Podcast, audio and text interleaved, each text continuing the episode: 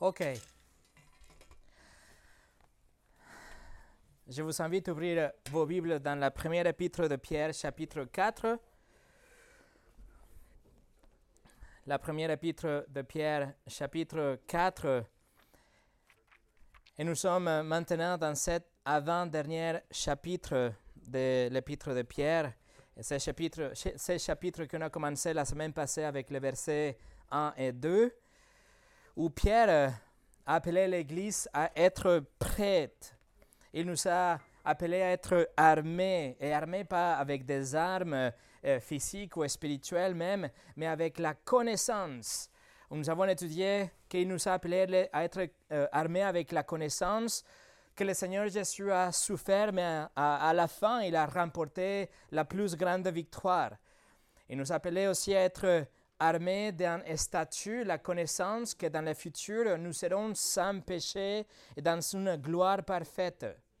Et aussi, troisièmement, que nous sommes, que nous sommes, on doit être armé avec la conviction de ne vivre pour notre propre volonté, mais selon la volonté de Dieu.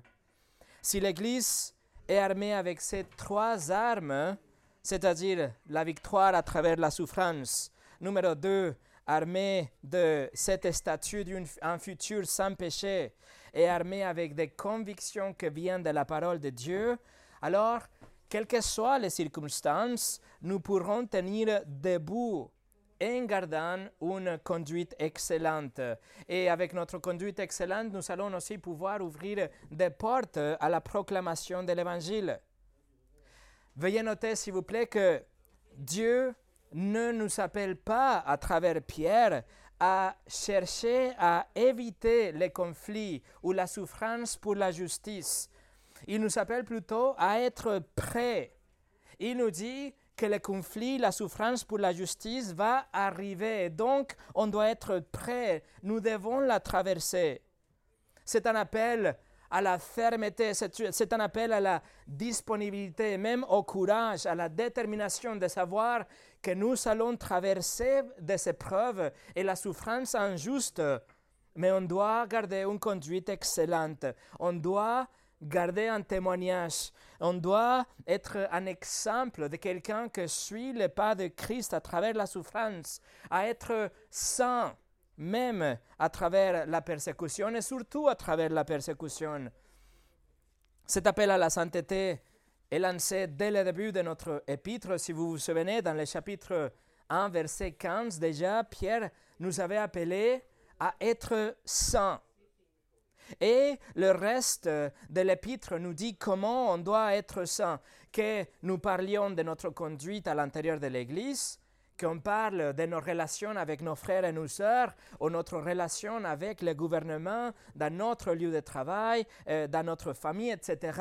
L'épître de Pierre nous dit comment nous pouvons avoir une vie sainte, comment nous pouvons garder un témoignage, une conduite sainte en toutes les circonstances et surtout pendant la persécution.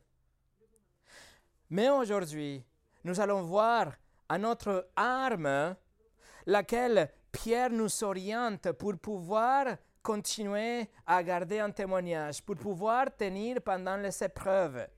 Et cette arme est de nous souvenir. Souvenez-vous, Pierre va nous dire. C'est ce que nous allons étudier aujourd'hui. Mais avant de commencer, on va prier.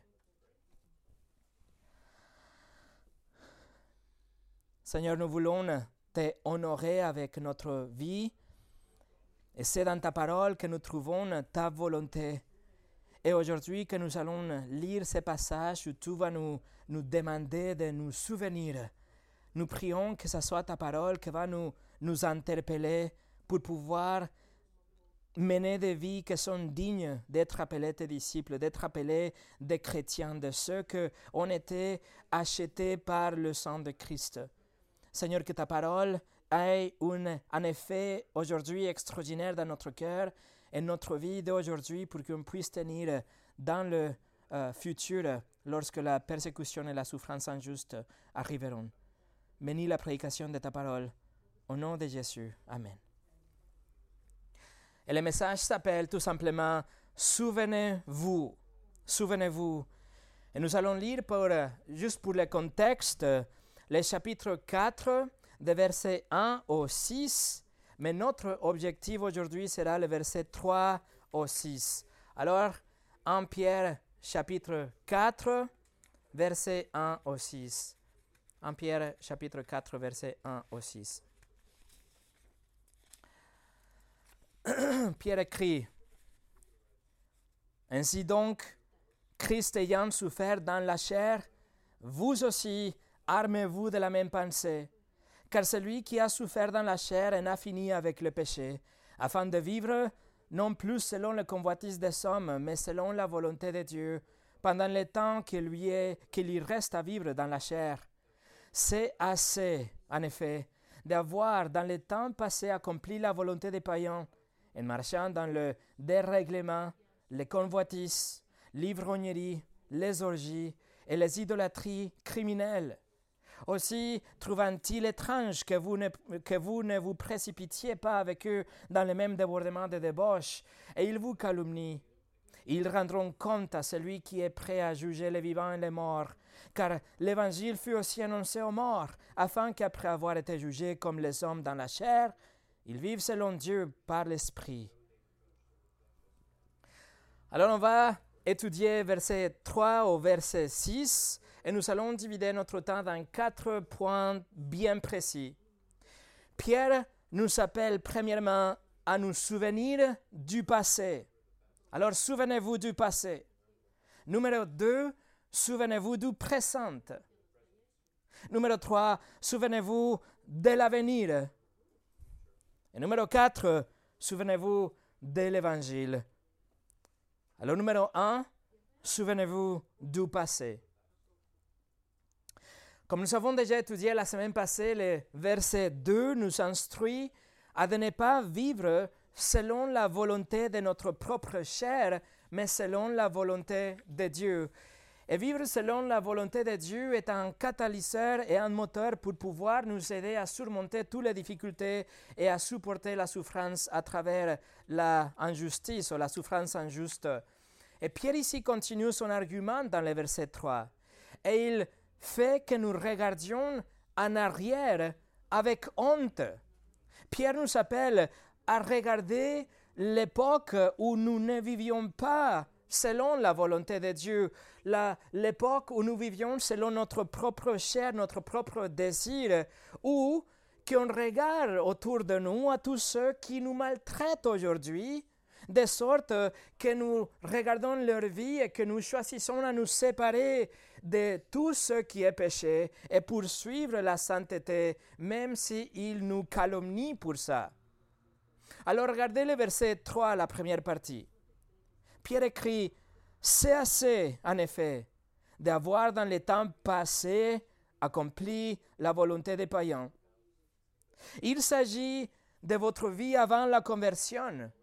Pierre nous parle de ce temps quand vous ne viviez pas selon la volonté de Dieu et vous étiez en fait contre la volonté de Dieu. Vous étiez égaré de Dieu. Vous étiez un brebis sans un berger.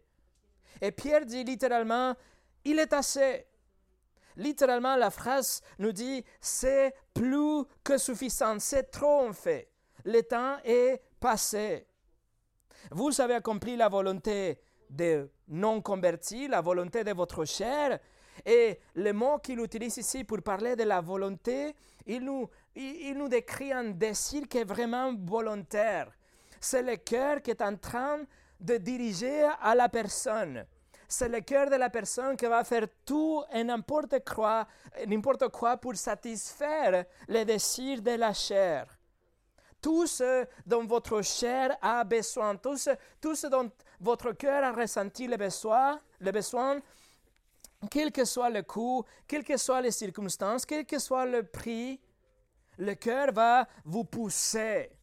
Le cœur vous a poussé à mentir, à tricher, à convoiter, à, cacher, à nier des choses.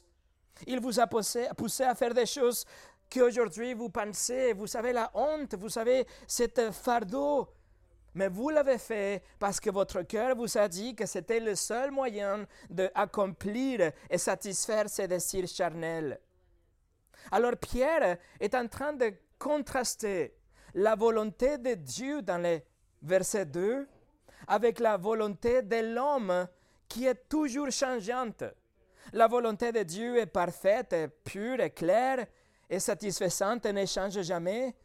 Mais le désir charnel, la volonté de votre chair, est toujours une volonté pécheresse. Les désirs sont toujours ambigus, insatiables.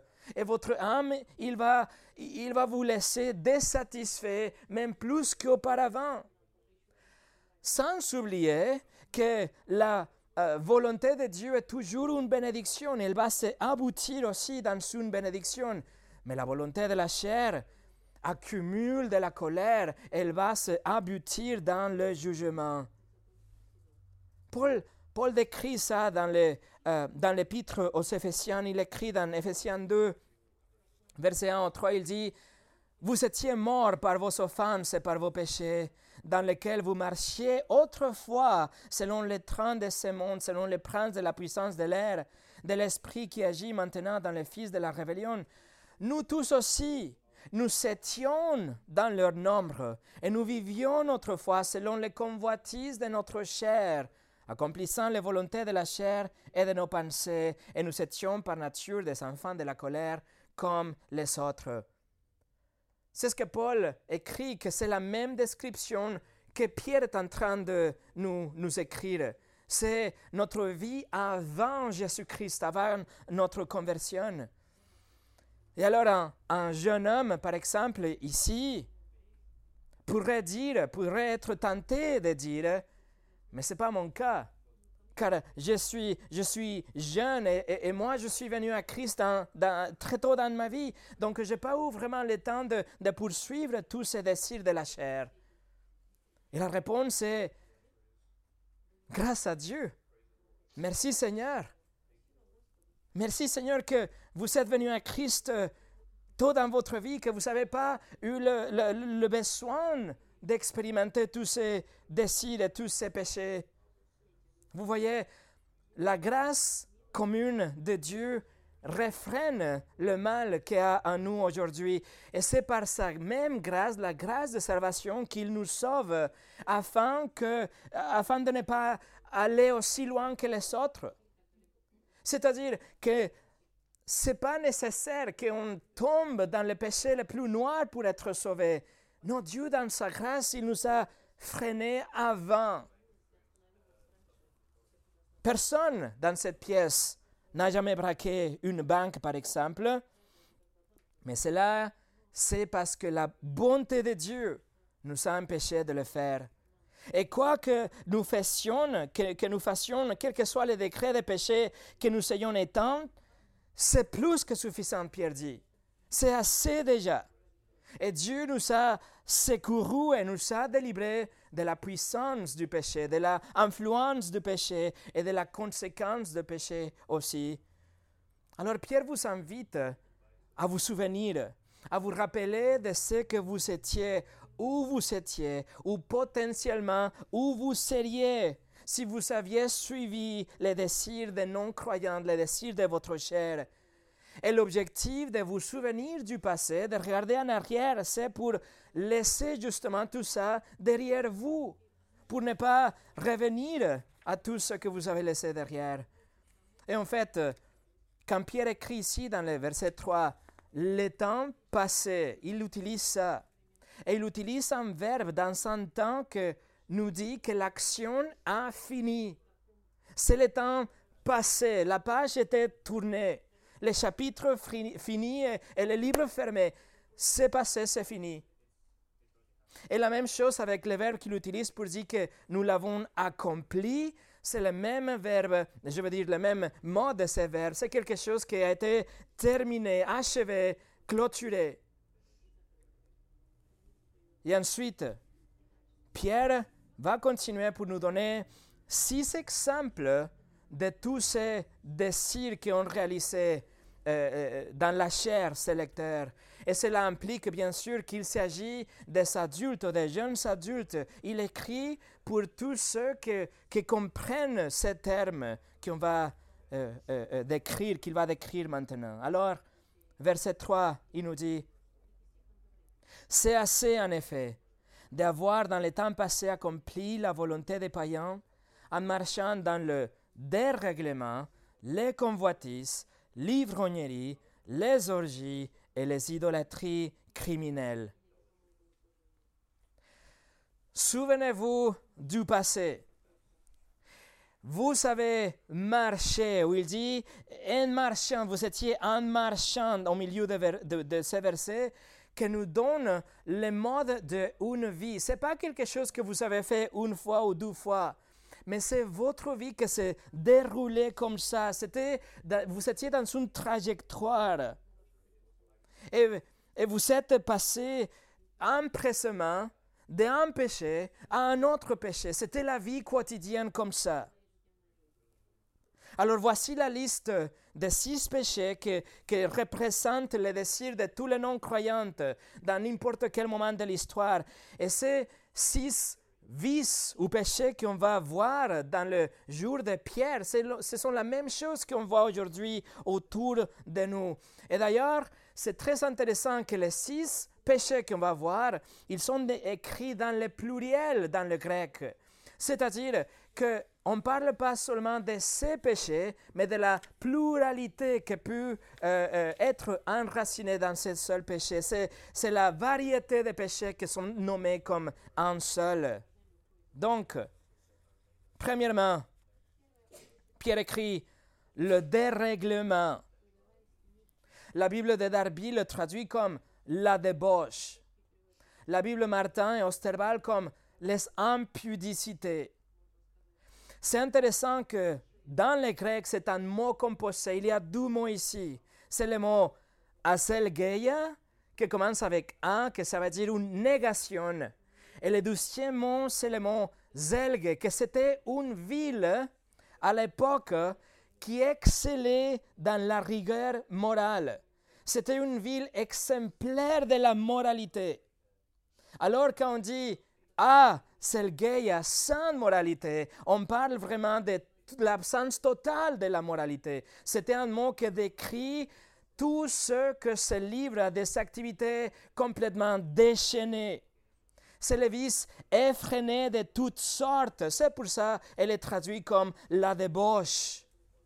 C'est l'indulgence excessive, incontrôlée, illimitée de toutes sortes de plaisirs sensuels. Ce mot décrit de nombreuses euh, pratiques à l'époque qui étaient liées à l'adoration des euh, divinités païennes, des idoles, mais aujourd'hui, euh, c'est le même manque de maîtrise de soi qu'on voit autour de nous et dans le monde. C'est le manque de retenue les gens, ils font n'importe quoi au point d'abandonner toute valeur personnelle juste pour atteindre un peu plus de plaisir. C'est là, ils laissent de côté toute euh, des, euh, pardon. Il n'y a pas de honte. Et tout ça, on peut le voir même en plein air. Tout ça, on peut le voir autour de nous et mille fois plus pire, bien sûr, derrière des portes fermées. Pas étonnant que le revenu de tous ces sites Internet visés aux adultes génère un chiffre d'affaires global de près de 100 milliards de dollars. 100 milliards de dollars l'industrie et 25% de toutes les requêtes sur les moteurs de recherche d'Internet. Et selon les estimations, 35% de tous les téléchargements sur la planète sont liés à la, à la recherche et la poursuite de cette débauche, azelgeia, sans moralité, l'absence complète de la immoralité. Deuxièmement, Pierre écrit les convoitises. Les convoitises. Et le grec, c'est un mot qu'on a déjà étudié, même dans les versets précédents, qui fait référence à toutes sortes de désirs qui sont impurs. C'est ce que le monde appelle l'instinct animal. C'est ce que vous faire n'importe quoi, des choses, euh, des actions irréfléchies et imprudentes. La convoitise et le désir. C'est le désir qui vient vous, vous murmurer que quelque chose sera bien agréable. C'est cette convoitise qui va vous dire que personne ne le saura. C'est la convoitise qui vous dit que vous le méritez et que vous devez procéder. Et quand vous l'avez fait, la convoitise vous en demandera plus. La convoitise est vraiment étroitement liée à la débauche qu'on vient de voir dans le premier point. Ici, la convoitise est le désir. Et après, la débauche est l'action pour satisfaire la convoitise. Numéro 3, l'ivrognerie. Littéralement, ça veut dire le grec le vin en ébullition. C'est, un mot pour exprimer le vin qui est en train de se déborder. Et il s'agit de l'effet de la intoxication que ça peut être produit par la consommation d'alcool ou d'un autre stupéfiant. Ce péché est lié à l'affaiblissement de notre conscience à cause de la drogue ou à cause de l'alcool, que fait que la personne agit d'une façon complètement imprudente et basse. C'est l'objectif, si vous voulez, de prendre un détecteur d'incendie, de fumée, et enlever les batteries pour que vous ne soyez pas dérangés pendant le feu. L'ivrognerie. Numéro 4, les orgies. Le grec komos apparaît trois fois dans le Nouveau Testament et littéralement, ça veut dire tout simplement un rassemblement festif. Ça, c'est la signification littérale. C'était un événement de fête plutôt. Par contre, le terme était utilisé pour désigner une fête en honneur d'un euh, dieu, un idole qui s'appelait Dionysus, qui allait dans un rassemblement antérieur et d'un festin, si vous voulez, un banquet antérieur, et il procédait à l'extérieur après, et c'était un défilé où les gens, ils se livraient à n'importe quelle folie ou à toute méchanceté. Il faisait tout ce qui les venait à l'esprit à l'extérieur. Dans la littérature grecque, ce groupe de personnes s'est décrit comme un, comme un groupe de, de, de ivres, de, de sauvages. C'était des gens qui marchaient dans la rue et qui dansaient et qui provoquaient des troubles et qui faisaient preuve d'une immoralité flagrante en public. Dionysus, d'ailleurs, c'était le dieu du vin. Et toutes les festivités étaient tellement sauvages et si violentes et à tellement d'une grande échelle. Et elles étaient célébrées cinq fois par mois que les sénats romains a banni, a interdit cette célébration pendant une période. C'était tellement basse. Donc voilà, les quatrièmes, les orgies ou les mots commencent, les grecs, ne nous interdit pas à célébrer des choses, à faire la fête si vous voulez. C'est l'excès qui conduisait à tous ces gens à se comporter d'une façon immorale que c'est le péché ici. Numéro 5, malheureusement, la Bible de Genève l'omet complètement, mais nous avons un mot séparé ici. C'est le mot potos, que la Bible Osterval traduit comme l'excès du manger et du boire. Le mot, littéralement, ça veut dire une fête d'alcool. Donc, encore une fois, nous rassembler pour manger, nous rassembler pour manger et boire, ce n'est pas un problème, mais c'est la fête d'alcool que Pierre écrit ici. Et c'est, il s'agit tout simplement d'une fête que l'objectif c'était juste de boire. C'était de boire pour boire, c'était de se réunir avec l'objectif de boire pour, euh, en sachant qu'on va être ivre, et boire et boire encore et boire à l'excès. Une fête comme ça et sixième, Pierre écrit les idolâtries criminelles. Pierre finit avec euh, l'idolâtrie, que c'est vraiment la racine de tous ces autres péchés qu'il vient de mentionner. L'idolâtrie, qu'il s'agisse de la louange de Dionysus dans ces jours-là, ou l'adoration de soi aujourd'hui, que fait que les non-croyantes tombent dans la pente de tous ces autres péchés. Dans Romains chapitre 1, Paul nous euh, nous montre la spirale descendante du péché et le jugement de Dieu lorsqu'il livre les gens à leurs propres désirs. Mais si vous regardez, tout commence avec l'idolâtrie. Mes amis, tout commence avec une idolâtrie soit physique et littérale, ou la idolâtrie dans votre esprit, dans votre imagination, l'idolâtrie que vous fait créer un Dieu dans votre imagination avec lequel vous vous sentez à l'aise. Un Dieu que c'est contraire au Dieu de la Bible, un Dieu que, qui ne s'irrite pas de vos désirs charnels, un Dieu qui survole et ignore votre convoitise, un Dieu qui est d'accord avec vos mensonges, un Dieu qui comprend et approuve votre colère, un Dieu qui considère le vol comme partage, un Dieu qui n'existe pas. Ce Dieu-là, c'est vous-même, c'est votre imagination. Vous ne voulez pas rendre compte au Dieu de la Bible et vous façonnez, façonniez dans votre esprit un Dieu qui est rassemblable à vous. Et en faisant ça, vous effacez le Dieu de la Bible, le Dieu des Écritures. Non seulement Pierre mentionne les idolâtries, mais il les qualifie comme des idolâtries criminelles. Vous voyez? Et littéralement, le mot, ça veut dire illégal.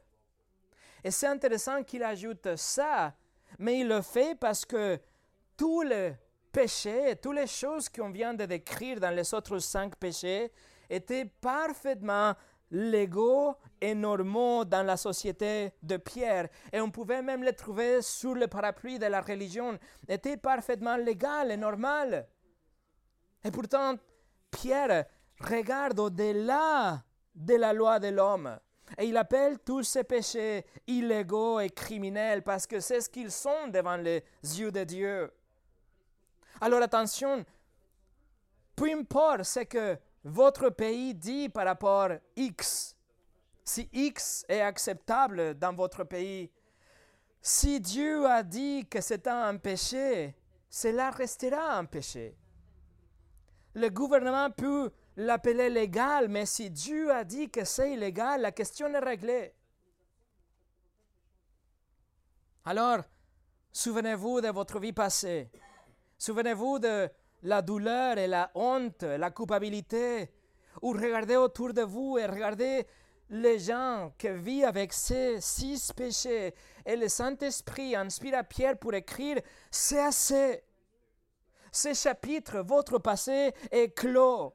Vous n'avez pas assez de cire. Vous ne devez pas suivre votre chair, votre volonté, mais la volonté de Dieu. John Owen, le puritain, il a dit, le péché pour les croyants, un fardeau qui l'afflige, plutôt qu'un plaisir qui les réjouit. Numéro 2. Souvenez-vous du présent. Souvenez-vous du présent. Non seulement nous allons nous souvenir du passé et euh, l'objectif, euh, ou, voir d'une façon objective plutôt le, les péchés de tous ceux qui nous entourent. Et tout ça, c'est une arme qui va nous éloigner du péché et de la tentation de péché. Mais aussi, on doit nous souvenir de la, situation actuelle, la réaction qu'ils sont à notre égard. Il faut voir le présent Comment est-ce qu'ils réagissent? Parce que ça va nous motiver à poursuivre la sainteté même à travers la souffrance. Dans le verset 4, Pierre écrit aussi, trouve-t-il étrange que vous ne vous précipitiez pas avec eux dans le même débordement de débauche et ils vous calomnient? Alors Pierre arrive à une conclusion. Il regarde le verset 2, le verset 3, vous considérez votre vie et tout ce que vous avez laissé derrière, vous voyez toutes ces listes de péchés qui caractérisaient votre vie, que vous consumez, alors évitez ça complètement. Restez loin de tous ces péchés, éloignez-vous, poursuivez la sainteté. Mais soyez sans sûr, Pierre dit, il aura des conflits. Une vie de péché, une vie qui suit le désir de la chair est répandu dans la société d'aujourd'hui. Et ils vous regardent avec étonnement parce que vous avez choisi de ne pas y participer avec eux, parce que vous ne célébrez pas leur péché, leur style de vie. Et en fait, le grec ici pour il trouve étrange, c'est un mot que ça veut dire être complètement étonné. C'est être surpris, choqué pour quelque chose de nouveau. Vous êtes tellement choqué que vous prenez offense, vous êtes offensé, il y a un ressentiment même avec, la, avec le choc de quelque chose. C'est ce que Paul écrit aux Romains aussi.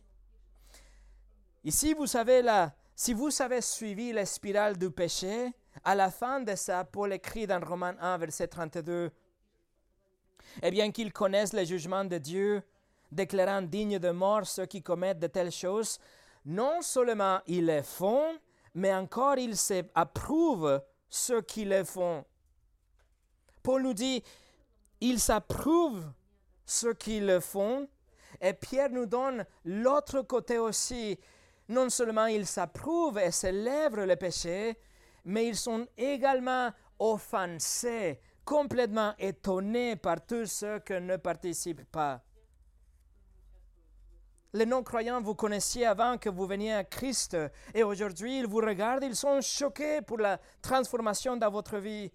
Ils sont surpris qu'ils eh, ne reviennent pas à croire que vous êtes.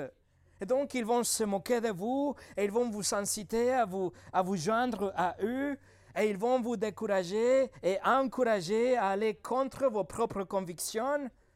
Et lorsqu'ils vont échouer à vous convaincre, alors ils seront irrités et ils seront amers, et ils se sentiront jugés, et se sentiront offensés, et donc ils vont vous calomnier, ils vont vous persécuter. Et nous le contestons, nous le constatons plutôt aujourd'hui, n'est-ce pas? Nous le constatons autour de nous.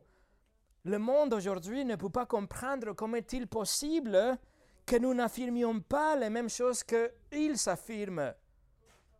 Comment c'est possible que nous sommes tellement fermés de l'esprit pour ne pas soutenir tout ce qui est considéré comme le progrès de la société aujourd'hui? Pourquoi nous sommes si démodés et nous sommes contre l'agenda libéral qu'on voit dans les médias, par exemple? Ils sont étonnés, ils sont offensés et ils nous détestent. Ils n'aiment pas les chrétiens parce que nous ne nous joignons pas à eux, ou plutôt, comme Pierre écrit, nous ne nous précipitons pas avec eux. Verset 4. Nous ne nous précipitons. Et l'idée, c'est qu'ils courent comme un troupeau et qu'ils se dirigent vers une falaise, vers une falaise de 1000 mètres. Et ils courent vite et ils veulent vraiment euh, euh, se jeter et sauter désespérément. Ça, c'est l'idée. Et ils vous détestent parce que vous ne courez pas avec eux. Et l'expression, en fait, l'expression, le, même débordement de débauche qu'ils utilisent représente ces façons frappantes d'une grande foule de personnes qui s'enlacent à toute allure vers l'avant. C'est toute cette, foule qui va en vitesse vers la falaise un commentateur de la Bible l'a décrit comme une rouée euphorique d'amateurs de plaisir. Donc, qu'est-ce qu'ils font si vous ne courez pas avec eux?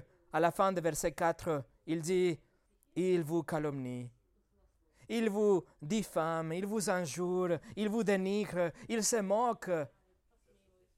C'était le cas dans l'église de Pierre. Donc, Souvenez-vous du présent.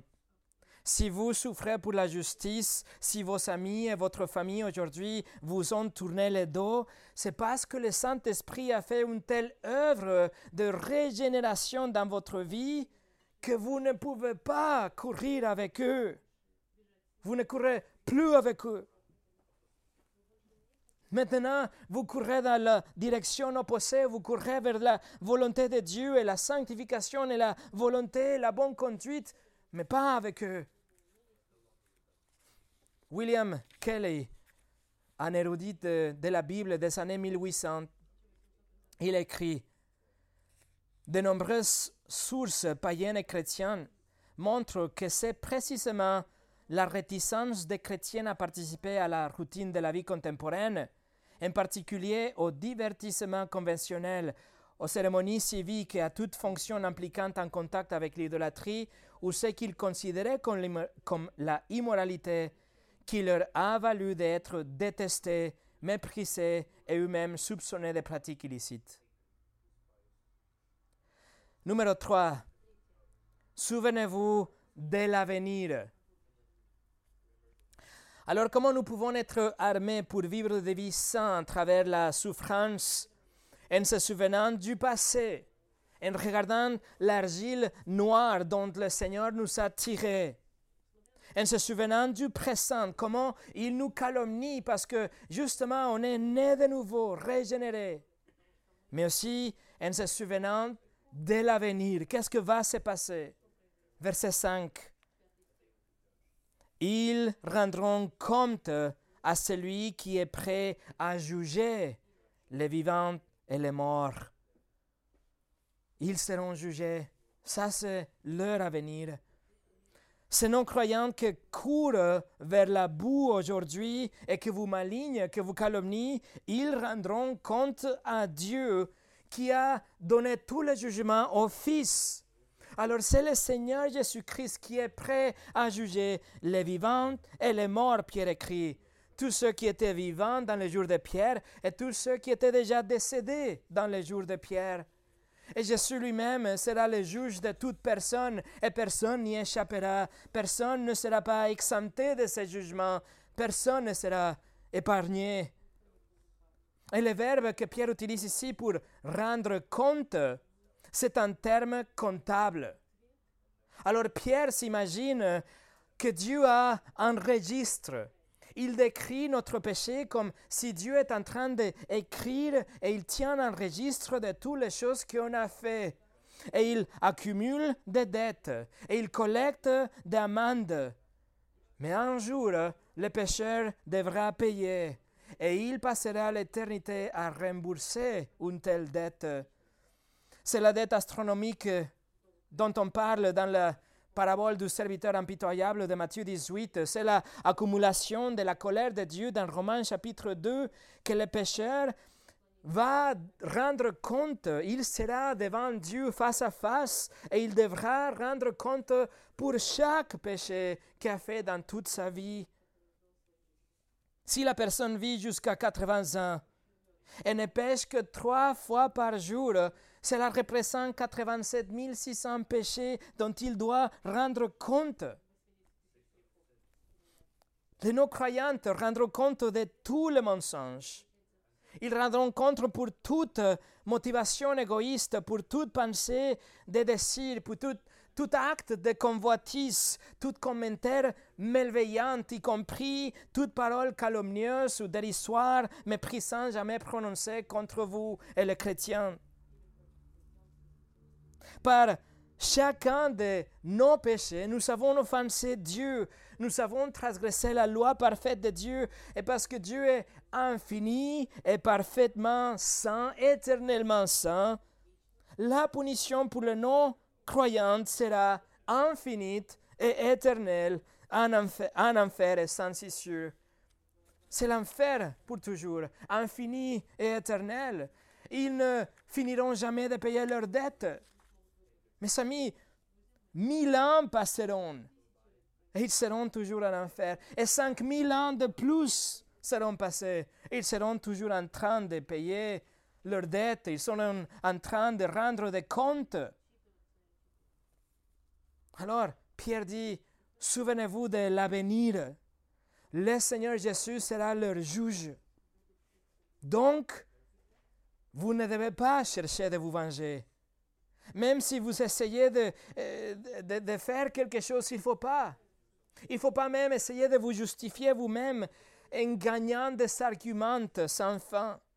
Il ne faut pas tomber dans la piège et tomber dans une réaction pécheresse. Mais il faut suivre l'exemple de Christ. Pierre nous l'a écrit déjà dans Pierre, euh, le chapitre 2, verset 23. Il a dit Jésus qui injuriait ne rendait point des injures, maltraité ne faisant point de menaces, mais s'en remettant à celui qui juge justement.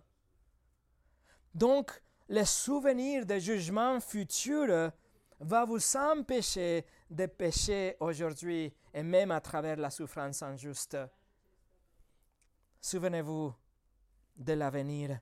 Et numéro 4, souvenez-vous de l'Évangile. Verset 6. Car l'Évangile fut aussi annoncé aux morts, afin qu'après avoir été jugés comme les hommes dans la chair, ils vivent selon Dieu par l'Esprit. Le dernier point, mais non le moins important, est souvenez-vous de l'Évangile. Et ça, c'est une arme contre le péché pour poursuivre la sainteté, même quand on passe par des souffrances injustes. Pierre dit, l'Évangile a été proclamé, de verbe d'où on tire le mot pour évangélisation. Pierre parle ici de la proclamation de l'Évangile, la proclamation de la bonne nouvelle. Pierre vient de dire que chaque personne sera jugée. Et parce que nous avons tous péché en violant les commandements de Dieu, nous serions tous déclarés coupables par le Seigneur Jésus-Christ et nous serions sans défense et sans l'opportunité d'une liberté conditionnelle et nous devrions passer l'éternité en enfer parce que la justice de Dieu est parfaite et doit être respectée d'une façon infinite. Mais la bonne nouvelle, la proclamation de l'Évangile ici dans le verset 6, est que Jésus a souffert et mort pour payer pour nos péchés. Avec sa vie parfaite, sa mort sacrificielle et sa résurrection physique, il a satisfait les exigences de la loi. Il a payé pour chacun de nos péchés qu'on n'a jamais commis et qu'on va commettre dans le futur. Il a aussi vidé la coupe infinie de la colère de Dieu, car il a pris la colère, le châtiment dans son corps sur la croix. Il a satisfait la justice divine. Pour recevoir ce cadeau, ce pardon de péché et la vie éternelle, on doit nous repentir, on doit nous détourner de nos péchés. Et il faut se détourner de suivre notre propre volonté pécheresse et suivre la volonté de Dieu telle qu'elle est révélée dans la Bible. Et numéro 2, placer notre confiance en Jésus, avoir la foi au Seigneur Jésus-Christ et Dieu qui ne peut pas mentir, il a déjà promis que vous serez sauvés. Et ça, c'est l'évangile, ça, c'est la bonne nouvelle dont Pierre écrit ici, l'évangile qui avait été déjà proclamé à tous ceux qui étaient décédés dans les jours de Pierre. Ils ont entendu l'évangile. Ils ont été exposés à l'évangile. Et s'ils ont répondu dans la repentance et la foi, alors Dieu a sauvé leur âme. Peu importe ce qui leur est arrivé dans leur vie. Peut-être qu'ils s'étaient persécutés, peut-être qu'ils ont souffert d'une façon injuste, peut-être qu'ils ont été martyrisés pour leur foi. Mais ce n'est pas grave, car maintenant ils sont entre le bras de Christ lui-même, déclaré juste et innocente, comme s'il savait jamais péché. La deuxième partie du verset 6 nous dit, afin qu'après avoir été jugés comme les sommes dans la chair, ils vivent selon Dieu par l'Esprit. Jugés comme les sommes dans la chair fait référence à ce jugement qu'on reçoit par les hommes ici sur la terre. Les jugements que les hommes font envers nous. Ils nous ridiculisent, on est rejetés, nous sommes persécutés, nous sommes calomniés. Ça, c'est le jugement des hommes. Mais ce n'est pas grave. Parce que maintenant, ils vivent dans l'esprit. Ils sont vivants au paradis selon la volonté de Dieu. Et la volonté de Dieu, c'est qu'ils soient avec Christ pour toujours. Qu'ils reviennent aux bergers et gardiens de leur âme, comme il a déjà écrit dans le chapitre 2, verset 25. Alors l'instruction ici est, souvenez-vous de l'Évangile. Souvenez-vous que vous êtes sauvés par la grâce à travers de la foi en Jésus et que si vous avez répondu par la repentance et la foi, votre destination éternelle est zélée et est complétée. Votre pardon est accordé. Votre adresse permanente est dans les cieux et votre juge est votre frère, le Seigneur Jésus-Christ. Quelle grande motivation pour la sainteté, mes amis. Quelle grande motivation pour nous éloigner de péché et garder une conduite excellente aujourd'hui, même si le non-pécheur vous calomnie aujourd'hui, ou il même s'il cherche à vous faire du mal. Souvenez-vous de l'Évangile. Et pour finir, tournez à gauche à l'épître au titre, chapitre 3. L'épître de Paul à titre, chapitre 3.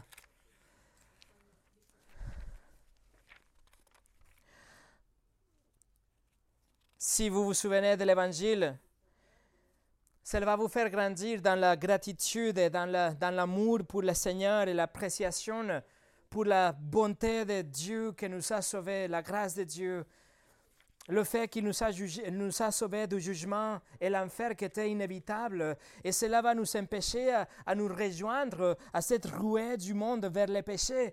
Mais aussi, cela va nous inciter à regarder autour de nous avec compassion et partager l'évangile avec les perdus.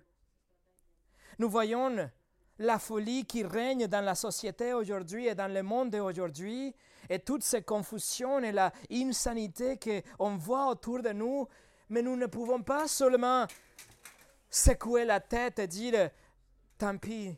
Non, il faut faire quelque chose. Et notre arme est l'évangile. Le seul moyen dont la société peut être transformée, c'est un cœur à la fois à travers la proclamation de l'Évangile. Alors regardez Tite chapitre 3, verset 3 au 7. Tite 3, verset 3 au 7. Ceci est notre histoire, mes amis. Nous aussi, nous étions autrefois insensés, désobéissants, égarés, asservis à toute espèce de convoitise et de volupté, vivant dans la méchanceté et dans l'envie, dignes d'être haïs et nous saisissant les uns les autres. Mais lorsque la bonté de Dieu notre Sauveur et son amour pour les hommes ont été manifestés, il nous a sauvés. Non à cause des œuvres de justice que nous aurions faites, mais selon sa miséricorde par le vent de la régénération et le renouvellement du Saint-Esprit, il l'a répandu sur nous avec abondance par Jésus-Christ notre Sauveur, afin que, justifiés par la grâce, nous devenions héritiers dans l'espérance de la vie éternelle. Voilà notre histoire. Nous étions comme eux. Non, nous étions pires que eux. Nous étions les plus pires des pécheurs, des pécheurs et nous serions condamnés aujourd'hui si ce n'était pas grâce à la grâce de Dieu qui nous a transformés à travers l'Évangile. Nous ne sommes pas mieux que eux, mes amis. Nous sommes juste ceux qui ont reçu la grâce de Dieu et maintenant on peut aller vers eux avec l'Évangile pour qu'ils font la même expérience. Souvenez-vous du passé, souvenez-vous du présent, souvenez-vous de, de, l'avenir, souvenez-vous de, de l'Évangile. Et non seulement vous vous efforcerez à vivre dans la sainteté, à avoir un bon témoignage à travers les épreuves, mais aussi vous allez étendre les bras vers tous ceux qui sont perdus aujourd'hui vous allez attendre les perdus qui sont contrôlés aujourd'hui par leurs désirs avec l'Évangile, dans l'espoir que Dieu les accordera aussi la repentance et la foi pour qu'ils viennent vivre selon la volonté de Dieu. Mes amis, il y a de l'espoir pour chaque personne que vous connaissiez. Et l'Évangile est la réponse. Prions.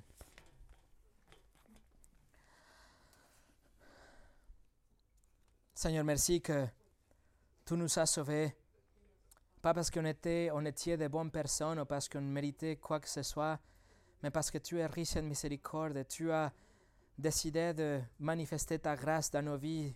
Quand on a entendu l'Évangile et on a eu cette besoin de nous repentir, de nous détourner de notre propre vie et, courir vers toi, Seigneur, merci que tu nous as donné cette, euh, cet euh, euh, détournement de 180 degrés de tout ce qui était le péché.